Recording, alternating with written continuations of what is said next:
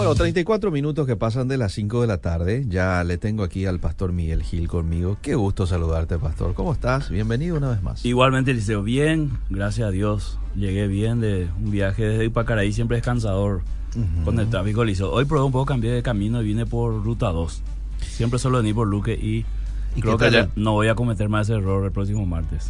sí. Me llevó casi el doble de tiempo. No hay caso, Eliseo, con el tráfico. Mm. Creo que la solución es venir en bicicleta, en moto o caminando y me va a llevar el mismo este tiempo. Y usted puede venir en moto, ¿verdad? Puedo Este, venir, sí, eh, sí. Tengo una, ¿Tiene siempre la moto? tengo una moto, sí. Ah, y una sí. muy buena moto. El único problema es que mi esposa no me autoriza a salir de Ipacaraí con la moto. Ah, bueno, eso ya es otra cosa. Sí. Eso Tengo ya- que obedecer como buen ejemplo pastoral. sí, somete uno a otro. y Somete se- uno a otro, sí, porque el, el- el sometimiento en este caso a mi esposa es por el bien, Claro. no porque ella me domina o porque es una mujer argelada, sino porque me cuida, Y quiere tu bien. ama lo suyo, exactamente. Bueno, ya estamos en el primer martes de noviembre, Pastor Miguel. Estamos en el penúltimo mes del año liceo Sí. y queremos cerrar bien este año si Dios nos permite así. Y ojalá que toda la audiencia, no importa cómo haya empezado el año, eh, lo pueda terminar de una buena manera. Especialmente aquellas personas que eh, comenzaron mal y hasta ahora siguen mal, pero la esperanza siempre es cerrar bien. Así Eliseo, es. permitime este, bendecir a los hermanos de Puerto Elsa a través de Heriberto Aquino, que nos pidió oración por la gente de Puerto Elsa, por la inundación. Así que desde acá de Oiria pedimos al Señor que les guarde, que guarde a los niños de toda enfermedad y que pueda proveer lo que ellos necesitan. Así que fuerza, Heriberto, hermano querido, y que tu mano sea la mano de Dios ahí, querido hermano. Ok. Bueno, eh, interesante nuestro tema de hoy. Mucha gente ya se está aprendiendo. Eh, de hecho, ya estamos en Facebook también, Miki, ¿verdad? Facebook Live. Así es que damos la bienvenida a nuestros amigos a través de ese medio. El perdón en el matrimonio. El perdón del matrimonio, Liceo. Eh, como te dije en el audio, creo que el lugar donde más ocurre faltas, ofensas y cosas parecidas es dentro de un matrimonio. Sí. Y donde más se practica o se debería practicar el, el perdón es en la relación matrimonial. Ahora, la realidad nos muestra, Liceo, de que muchas veces no ocurre así. Mm, ¿Por qué no ocurre así? Porque algunas, para algunas personas dentro del matrimonio hay ofensas o situaciones que ya han pasado un límite y no merece perdón. Es más, muchas veces reciben consejo de personas que, que le dicen, esto vos no podés perdonar, Mm. porque si esto perdonás, sos flojo, sos floja o, o te va a volver a hacer un montón de cosas. Entonces hay mucho ruido alrededor, mucho consejo Sí.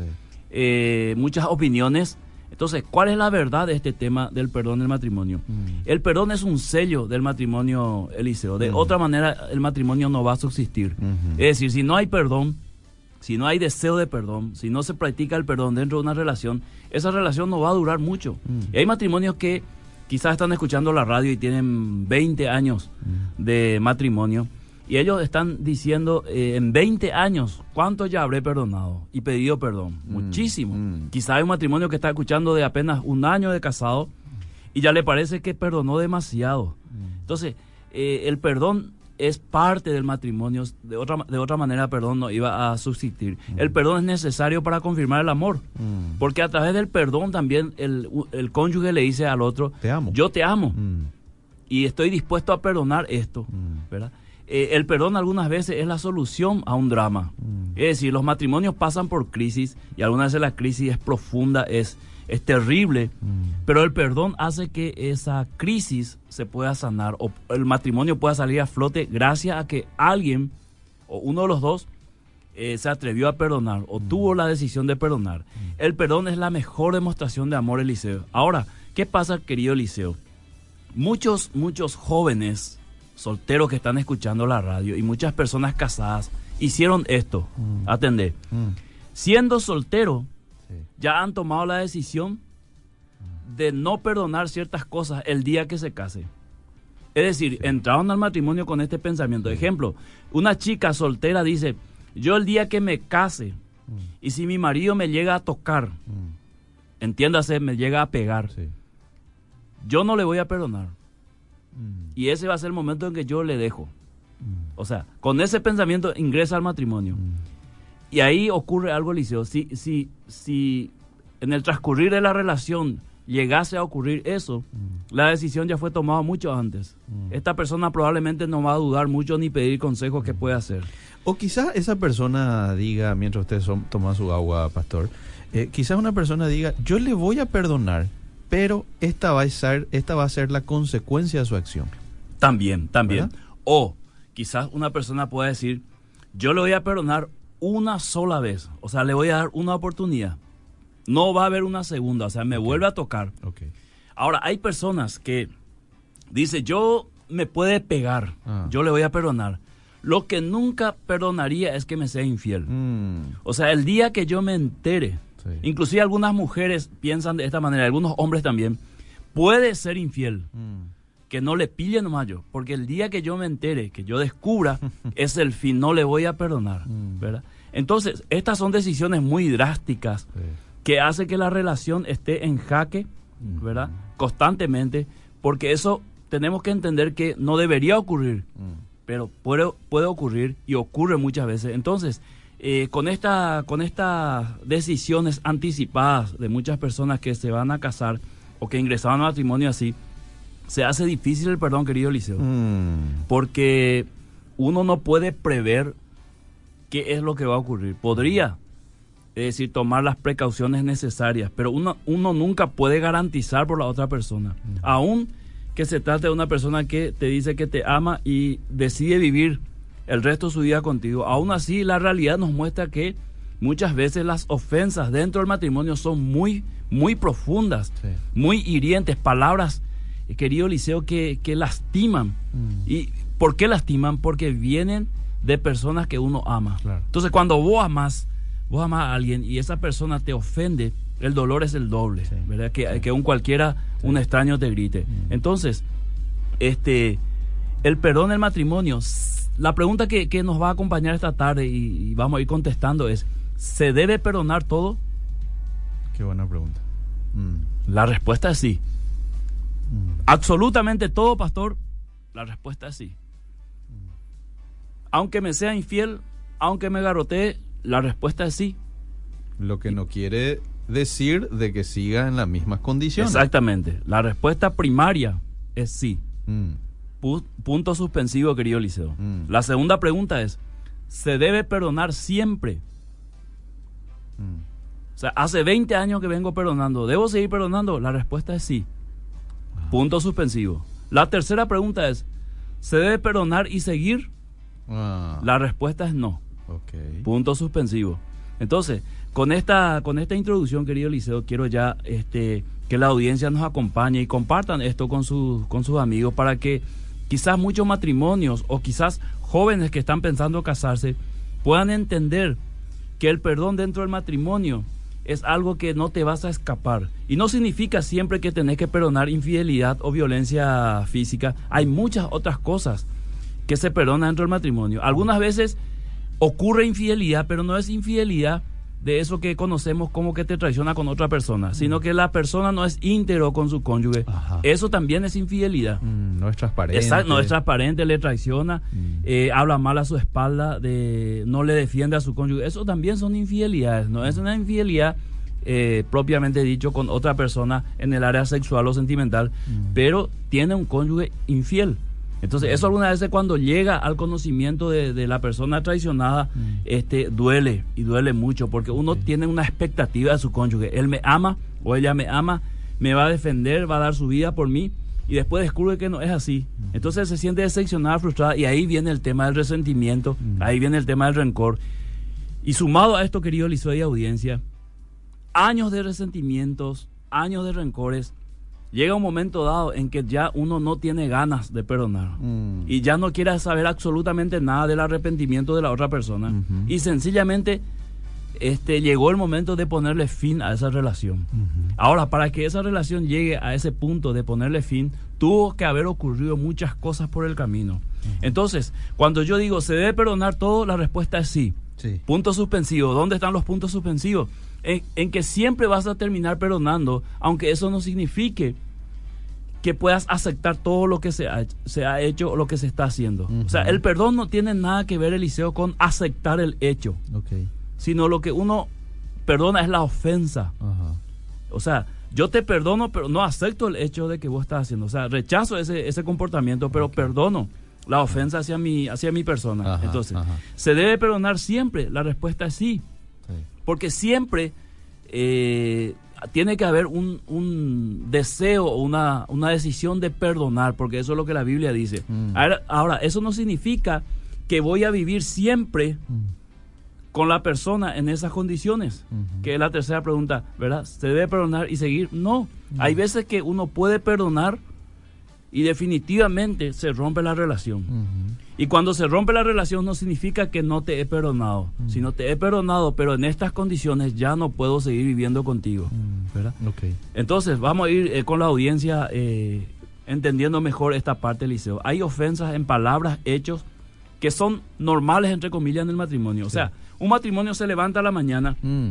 y puede ser que comience a discutir y ahí sale una palabra Sí. indebida. Hiriente. Claro, pero para el mediodía hay un arrepentimiento, un mensaje, perdón mi amor, se me fue la mano, Sí. no quise decirte eso. ¿verdad? Eso ocurre y los matrimonios que están escuchando me dan a dar la razón, pero todos los días, Sí. todos los días. Entre pastores también ocurre, ocurre, ocurre también. Muy Entonces, ¿por qué ocurre? Porque somos dos personas en un equipo, en una institución. Mm. Tenemos nuestro carácter, tenemos nuestra forma de ser, tenemos nuestro punto de vista, Liceo, y algunas veces no coincidimos.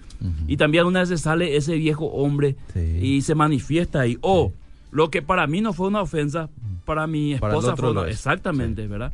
Eh, puede ser que yo me refiera a su familia de una manera despectiva y para mí eso no signifique nada, pero a ella le duela profundamente porque se trata de su familia. Esto es normal en los matrimonios liceos. Ajá. Ahora, hay ofensas que son anormales. Mm. Cuando traspasan los límites y hacen dificultoso la relación. Mm. Eso puede ocurrir, lo normal puede ocurrir, Eliseo, eh, todos los días, pero en, en proporción pequeña. Y, y probablemente sin querer, queriendo como el chavo, ¿verdad? Pero la- la- las ofensas anormales ocurren premeditadamente. O sea, yo hago algo para herir a mi pareja. No es que se me fue el cuchillo y le cortó. Porque muchas veces ocurren accidentes, Eliseo, donde vos no querés lastimar, Ajá. pero se te fue, Ajá, ¿verdad? ajá. Este, entonces, pero hay veces que vos planeas, Sí. te preparás y luego ejecutás la ofensa sí. de una manera que le duela, que le sangre, Mm, ¿verdad? Entonces, eso sí, en esas condiciones la relación se hace dificultosa. Mm. Lo La mismo, por ejemplo, las palabras hirientes, ¿verdad? Claro, No es claro. que uno lo dice en un momento de, de nervios precisamente, sino que lo dice luego para porque, porque ya está enojado y para lastimarle y para bajonearle más, ¿verdad? Y es algo que se repite, ¿verdad? Entonces- diríamos diríamos que busca las palabras que más le van a herir Ah, o busca aquellas cosas que sabe bien que su cónyuge es sensible a esa área. sí, Volviendo a nuestro ejemplo de la familia, entonces ataca por el lado familiar. ok. Porque es eso lo que más le va a doler a su, a su cónyuge. Entonces, directamente apunta ahí. En cuanto a la violencia, Liceo, Mm. es posible que una pareja discuta y en el medio del ardor de la discusión se le escape a uno de los dos una, una, un golpe. Mm, Inmediatamente hay un arrepentimiento, un pedido de perdón, ¿verdad? ujú. y, y- y nunca más.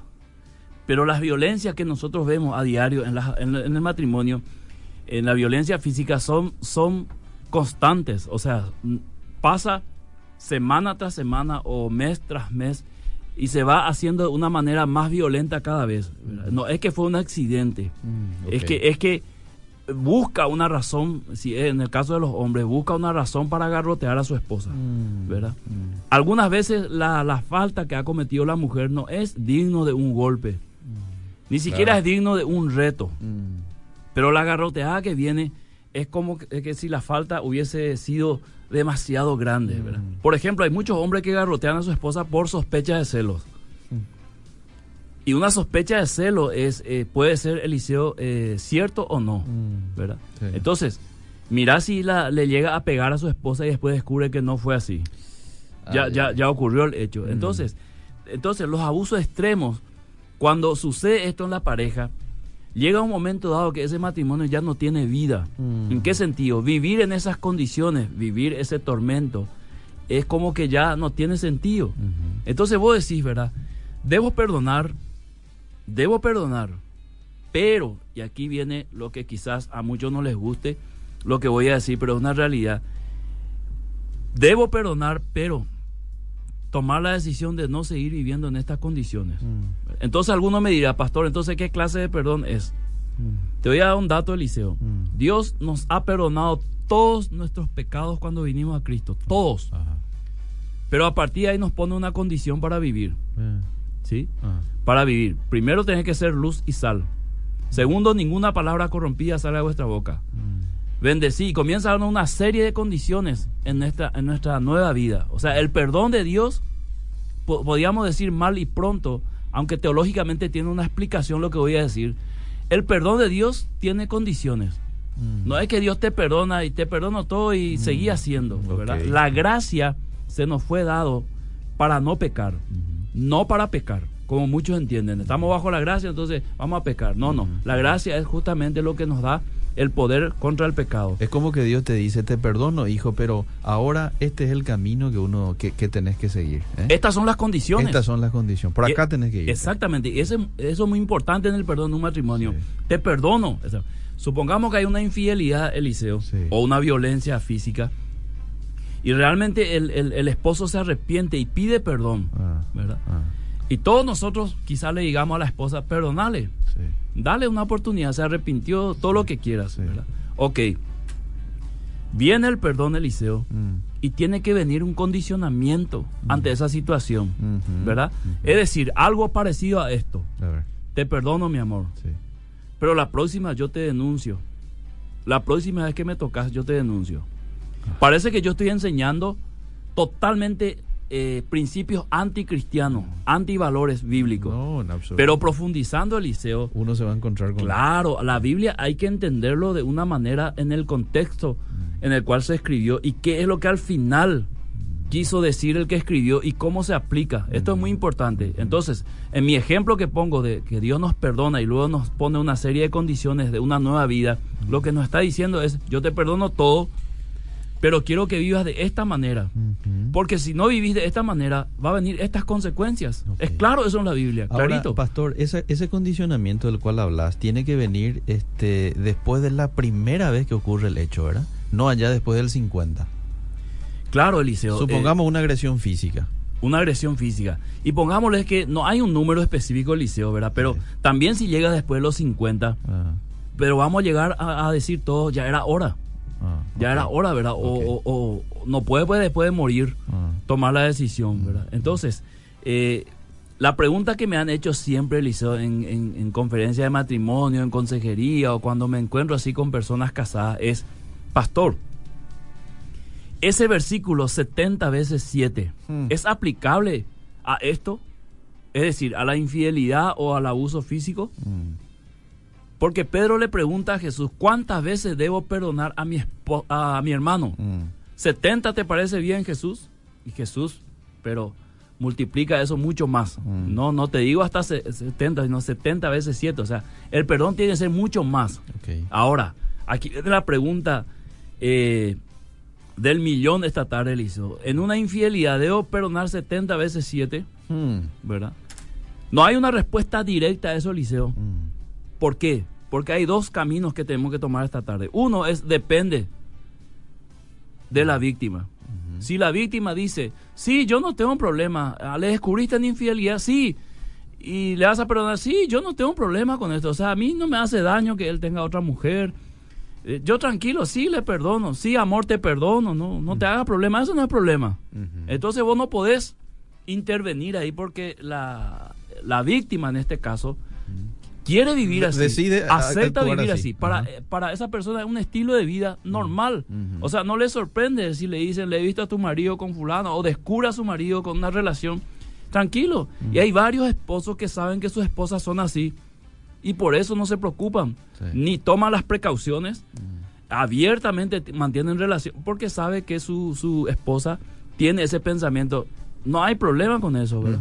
Ahora, querido Liceo, el otro, el otro camino es, no se puede aplicar el versículo 70 veces 7 a una infidelidad. ¿Por qué no se puede aplicar? Porque no es vida. No es una relación de a tres. Porque hay un montón de cosas fuera de, del principio bíblico que tienen que ver con una convivencia eh, en una promiscuidad sexual que implica, bueno, el marido ahí se acuesta con una mujer, Mm. viene y se acuesta con su esposa. Mm. Después de seis meses tiene relación con otra mujer, Mm. viene y se acuesta con su esposa, ¿verdad?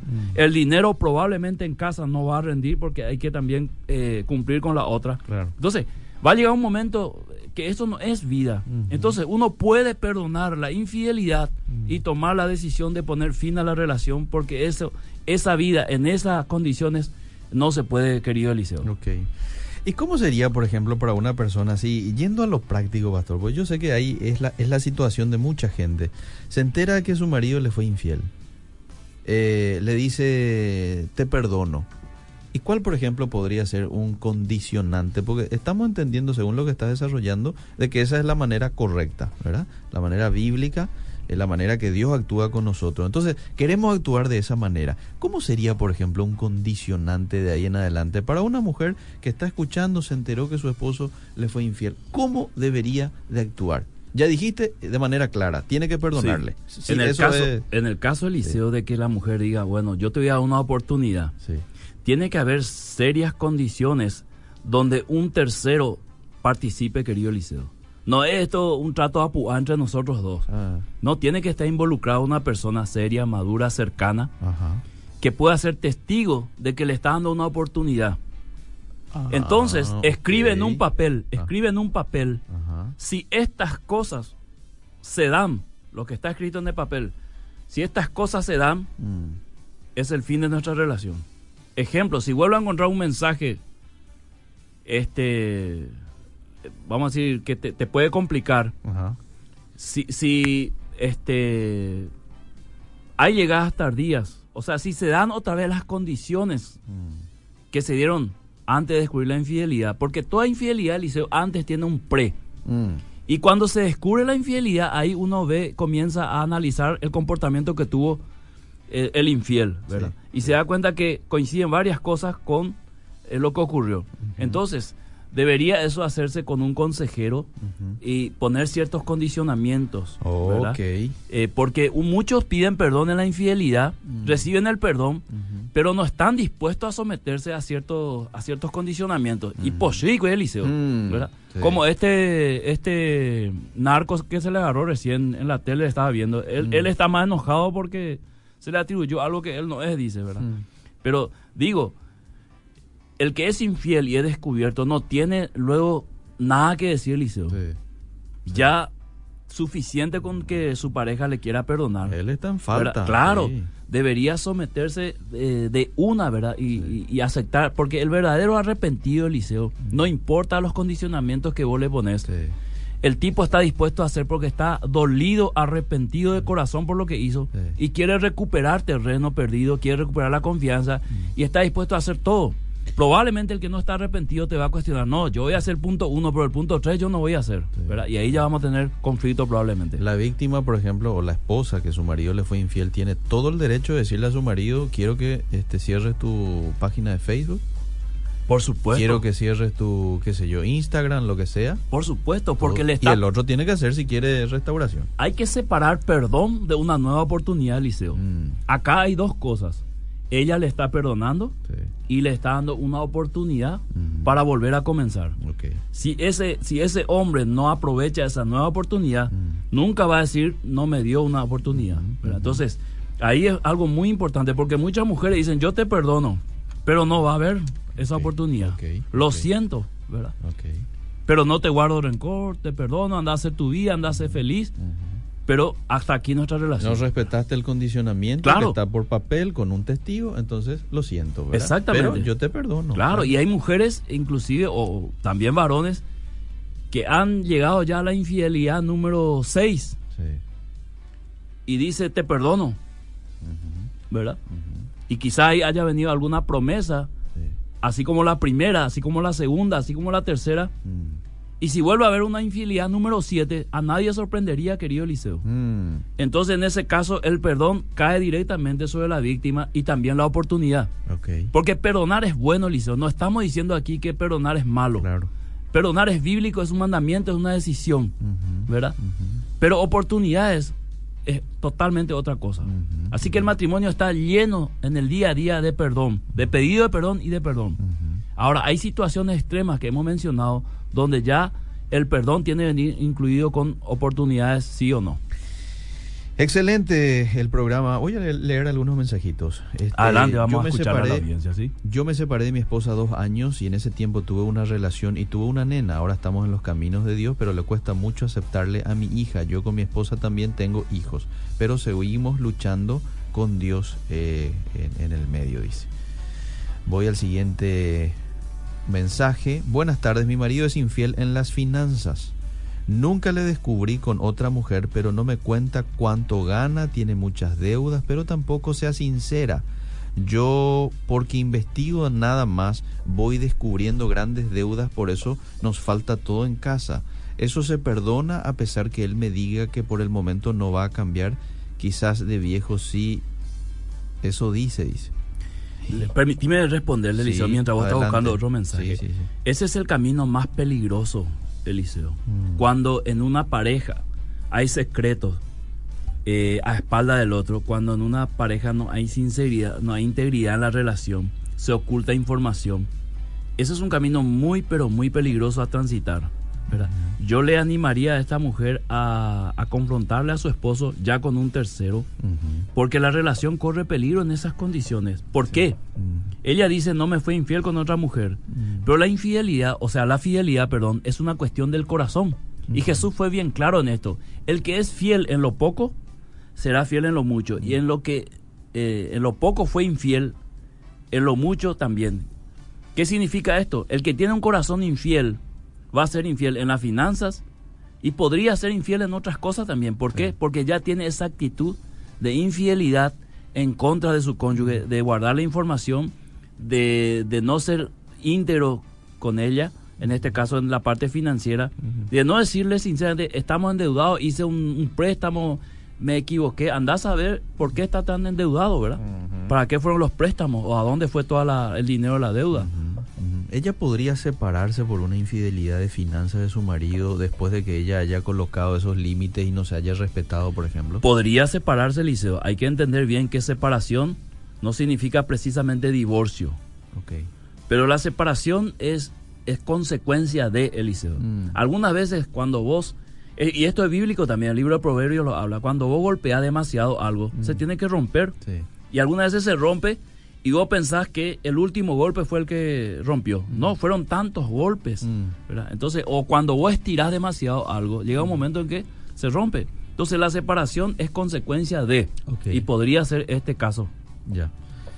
Pero, pero divorcio no le parece que puede haber por este caso, en caso de que digo el hombre no, no quiera cambiar, porque hay tantos casos de esto. El divorcio, Liceo, ya es una puerta de emergencia, como una puerta de emergencia en un restaurante cuando hay incendio o algo es la única puerta que vos tenés para escapar. Entonces, si llega el divorcio, debería ser después de haber agotado todas las instancias, ah, querido Liceo. Muy bien. Por favor, no solo el hombre es infiel, ahora la mujer es más infiel que el hombre, dice esto. También, pero, también. En ningún, momento lo dijimos de Pusimos como ejemplo sí, nomás. ejemplo nomás. Aquí dice otra persona, y si la infidelidad fuera la inversa, las entidades públicas del Estado están repletas de mujeres adúlteras y de público conocimiento. Existe un alto porcentaje de mujeres separadas y ya se imaginarán por qué, realmente es lamentable. Pusimos el ejemplo de hombres porque somos dos hombres los que estamos acá en la radio. y si poníamos el ejemplo de las mujeres, a lo mejor nos tildaban de machistas. Cierto, cierto. Buenas tardes, estamos escuchando el programa desde Pirayú. Saludos a los amigos de Pirayú. Hace 20 años sufro violencia verbal Cinco años fui garroteada, luego lo demandé, él aún así igual me maltrata, yo perdoné, hace poco le tuve que sacar de la casa por orden judicial y él me manipula a su antojo y me dice voy a cambiar, quiero volver, tiene problemas con el alcohol, pero siempre se excusa, me culpa a mí y a sus hijos por su alcohol, que nosotros somos el problema. Y ya no sé, pastor, busque ayuda en Jesús. Eh, no, busque ayuda en Jesús, responde pero no puedo seguir viviendo en esa situación. Soy casada y cristiana. ¿Qué me dice? Tomate un tiempo, querida oyente, para darle una oportunidad de restablecer su, su salud emocional y también el tema del, del vicio, que hay grupos de apoyo muy importantes, muy interesantes en algunas iglesias, donde él podría participar si es que verdaderamente quiere dejar ese vicio, mientras vos estás orando y ayunando por él. Tomate un tiempo, busca una asesoría y cuánto tiempo de esperarle para ver un cambio en el todo es posible para el que cree, dice la palabra. Y hay, hay que meterle esperanza también porque creemos en un Dios de poder. ¿verdad? Sí.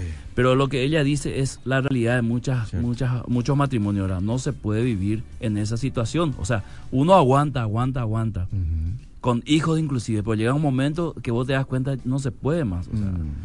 eh, intenté, eh, di todas mis fuerzas, pero veo que no se puede. Sí. Y cuando no se puede, Liceo, no se puede lastimosamente.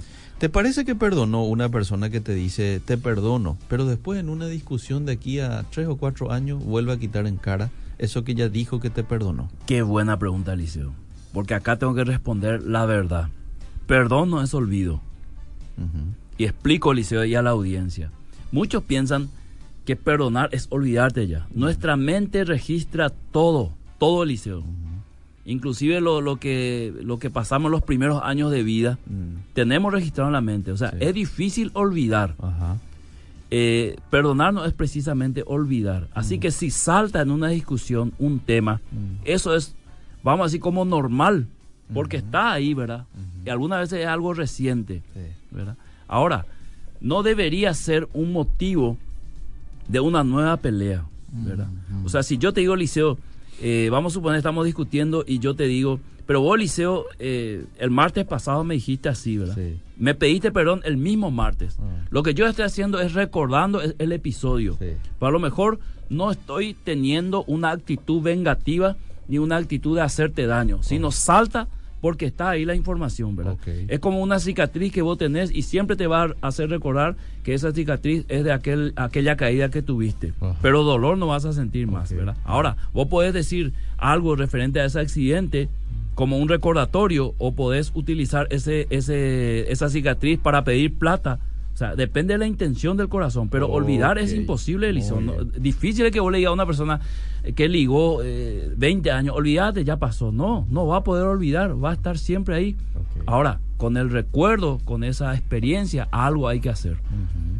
Bueno, pero todo depende del contexto de cómo lo dice, la intención de su corazón en el momento, ¿verdad? Claro, claro. Muy bien. Voy, le, le voy con más mensajes. Más ¿O mensajes, vamos a escucharle a la audiencia hoy, Eliseo. Si nosotras mujeres mantenemos una relación con alguien infiel o inconverso, lo hacemos cabeza de nuestro hogar y así las bendiciones se alejan. Cuando estamos solas y buscamos agradar solo a Dios, Dios es nuestro esposo y proveedor y al ser cabeza del hogar aseguramos bendiciones para nuestras generaciones, dice esta oyente. No está muy lejos de la Biblia lo que dice, querido Eliseo. Eh, mi esposa me fue infiel una vez, le perdoné y volvió a hacer, ya no sé qué hacer. Y recién estuvimos contestando a eso. Claro, claro. Tiene que poner límite, Sí, y, y va de- condicionamiento. Ahora, tampoco nosotros le podemos decir, Eliseo, no, ahora ya no le perdones más. Mm. Por eso dijimos claramente que depende de la víctima, del corazón. Si él dice, mira, te perdoné una vez y dije que ya no te iba a perdonar más, pero eh, no quiero perderte y quiero darte una, una segunda oportunidad, nadie le puede decir también que está mal, ¿verdad? Ajá. Así que él tiene que tomar la decisión eh, respecto a, a eso. Me pasó eh, que descubrí infidelidades, perdoné la primera vez, me alejé, eh, él volvió arrepentido, pero con el tiempo volvió a ser infiel. Entonces le pedí que nunca más se acerque como pareja. Él es un excelente padre, pero aunque lo amo mucho, eh, y él debe saberlo, y él debe saberlo, nunca más podré tener nada con él. Y la verdad ya nunca más se acercó como hombre. Entonces mantenemos una relación de padres nada más. El hijo vive conmigo y él viene a visitarlo. Es tan lindo cuando estamos los tres, pero al parecer prefiere estar libre, salir con otras sin compromiso. Dice entre paréntesis, acepté que es así y oro para que conozca a Dios alguna vez. Lo amo, pero me mantengo firme en no volver a verlo como hombre, aunque me cuesta mucho la verdad.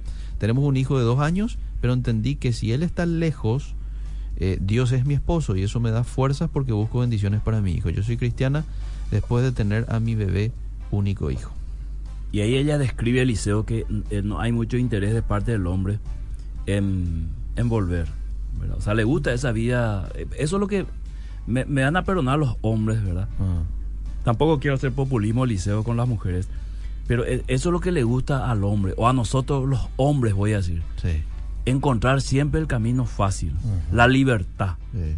O sea, tengo mi familia, tengo mi esposa, pero puedo llevar una vida de soltero. Y si Sí. alguien me va a aguantar así, espectacular, Sí. ¿verdad? Sí. Y eso no es vida, no fue para eso que uno se casó. ¿verdad? Vos te casás, sos propiedad privada y tenés límites. Claro. Y no podés traspasar esos límites porque el día que traspases esos límites, alguna consecuencia grave va a venir sobre tu vida. Entonces, encontramos a muchas personas llorando y lamentándose después de las consecuencias, pero los límites fueron puestos antes, mucho antes. Entonces, aquel que está casado tiene que saber que se está moviendo en un perímetro con, con cercos que si llega a pasar, después volver a ingresar va a ser muy difícil. Por eso hay que pensarlo mucho, Liceo, y tomar muy en serio lo que es el matrimonio, tomarlo como lo que es, lo que Dios dijo, algo sagrado, querido Liceo. Te leo este mensaje. Demasiado ñepojí es mi marido, dice. Ñepojí, qué explícito el guaraní, ¿verdad? No es grosero, dice, pero la forma me cuesta agarrar bien. dice. Sí. Y quizás hay que preguntarle a su marido si, si eso lo hace a propósito Ah, o es su forma de ser. Porque hay forma, personas sí. ásperas, Sí. que no son malas, sí. no tiene malas intenciones, pero la forma en que te dice es, quizás fue criado así. Hay que, hay que analizar con profundidad esa, esa situación para no culparle directamente al matrimonio como, al marido, perdón, como alguien que lo está haciendo a propósito. Entonces lo que tiene que hacer es preguntarle qué es lo que tiene que hacer en este caso. pues, y eh, independiendo- ella, ella con el tiempo le irá conociendo a su marido. Sí. ¿verdad? Uno puede escribir a su cónyuge Eliseo. Ajá. Cuando está bromeando, por ejemplo, el- el- la esposa sabe que el marido está bromeando, pero los hijos no se dan cuenta. Sí. O los amigos los familiares. Pero Sí. ella sí porque le conoce. En este caso, ella podría discernir si lo hace a propósito o así nomás lo es. Porque está la persona a del liceo, ¿verdad? Sí. Que ya te oí, te cuenta un chiste y na- nada que ver, ¿verdad? Pero no es malo. eh, y no, no, mm, ¿Qué puede hacer con su AU, verdad? Sí. Eh, pero entonces vos le preguntás a su, a su cónyuge, no, él es así nomás, lo, ¿verdad? Da y gusto y le hay chiste. Mm. Da y gusto, y, ¿verdad? O sea, AU. pero, es así. Pero el que- está el que quiere ser AU, ¿verdad? Sí. Ese Oñembo AU, ¿verdad? Ese, ese está tomando una actitud. En realidad no es así, pero toma una actitud de Argel. Bueno, eh, ¿qué te parece si te leo? Yo sé que vos tenés todavía mucho ahí por desarrollar. Sí. Te voy a leer así cinco mensajes Ok, ok, rápidos y- ok. Y, ahora no podemos atender. Aquí hay una persona que está llamando. Mi esposa trabaja, yo me quedo con mis hijos y ella en sus redes sociales se presenta como soltera. ¿Qué puedo hacer? Uh, Uy, Eso es no, duro, durísimo. Afrontar durísimo, rápido, durísimo. ¿verdad? que ponga él en las redes sociales entonces una foto con ella y diga mi esposa amada, algo así. O sea, Eh. que la exponga públicamente. Ah, Porque si ella públicamente está ignorando a él, diciendo que es soltera, hace eso y después hablamos de la reacción. A Mi ver cuánto me gusta tenés. Mi marido es muy buena persona, pero conmigo es desatento. Con decirles que hasta de mi cumple se olvidó. Anina, Y eso esto ocurre. me dolió mucho. Uh. di. No es el primer marido en defensa de este hombre Ah. que se olvida del aniversario de boda o del cumpleaños de su esposa. Parece ser que es un problema lo de los hombres liceo. Ay, ay, ay. Parece Sí, ser. pero del cumpleaños no te puedo olvidar también. ¿Sabes que yo hice una vez liceo? Voy a confesar públicamente para ser libre. Eh, no me digas que te olvidaste. No me olvidé, pero me invitaron para un campamento Eh, 7, 8 y 9 de diciembre. eh. Era un fin de semana así largo, algo así. Y el 7 del cumpleaños. El 9 del cumpleaños de mi esposa. Ah, el 9. eh. En ese momento que me invitaron para el campamento, yo dije, sí, no tengo actividad. En ese momento me olvidé yo que el 9 era el cumpleaños. Sí. Y, y mi esposa tan amorosa, Sí. tan especial, me dejó ir al campamento, Sí. ¿verdad? Sí. Porque tenía que cumplir. Pero nunca más, Eliseo. Por eso lo que me invitan en diciembre, yo siempre digo no. Para no errar nomás yo. No, pero yo creo que ahí es diferente, porque ese 9. Pero no por- fue mi intención, Eliseo, ¿verdad? No. Ahí lo que hay que juzgar. Pastor, pero vamos, mira, y, y- y no te estoy queriendo defender, pero ese 9, vos estabas en el campamento, pero estoy seguro que le enviaste un mensajito. Felicidades, Claro, esto, claro, aquello. claro. Pero este, este, el caso de esta oyente es, se olvidó luego de su cumpleaños, no le envió un mensaje, no le dijo felicidades. Esto es algo más, más fuerte, ¿verdad? Y por eso, Eliseo. podés estar en el cumpleaños de tu esposa de viaje, está en Japón también, ¿verdad? Pero enviarle un mensaje. Pero puede ser olvidadizo o puede ser que no se haya querido acordar, que son dos cosas diferentes. Sí, y bueno. Pero Mondoroma, esa es la Y cuestión. ese es el tema. ay, ay, ay. Bueno, va- vamos a seguir, patrón. vamos a Eliseo, seguir. eh, se puede perdonar y separarse buscando una restauración de la relación. ¿Verdad? Es decir, te perdono, pero vamos a tomar un tiempo de separación. Sí. Fíjate que el divorcio en el Antiguo Testamento era una protección a la víctima, Mm. en un contexto en el que el hombre era, o sea, la mujer era propiedad del hombre. O sea, que Dios concedió el divorcio a través de Moisés para proteger a la mujer, para proteger una, una, una separación indiscriminada. Entonces puso unas, unas leyes para poder hacerlo bajo un contexto más, más reducido. Entonces, si uno se separa y se divorcia, finalmente será porque alguien es víctima del liceo, ¿verdad? O sea, el otro le obligó, diríamos, a esa situación. El divorcio es una puerta de emergencia a una situación insostenible.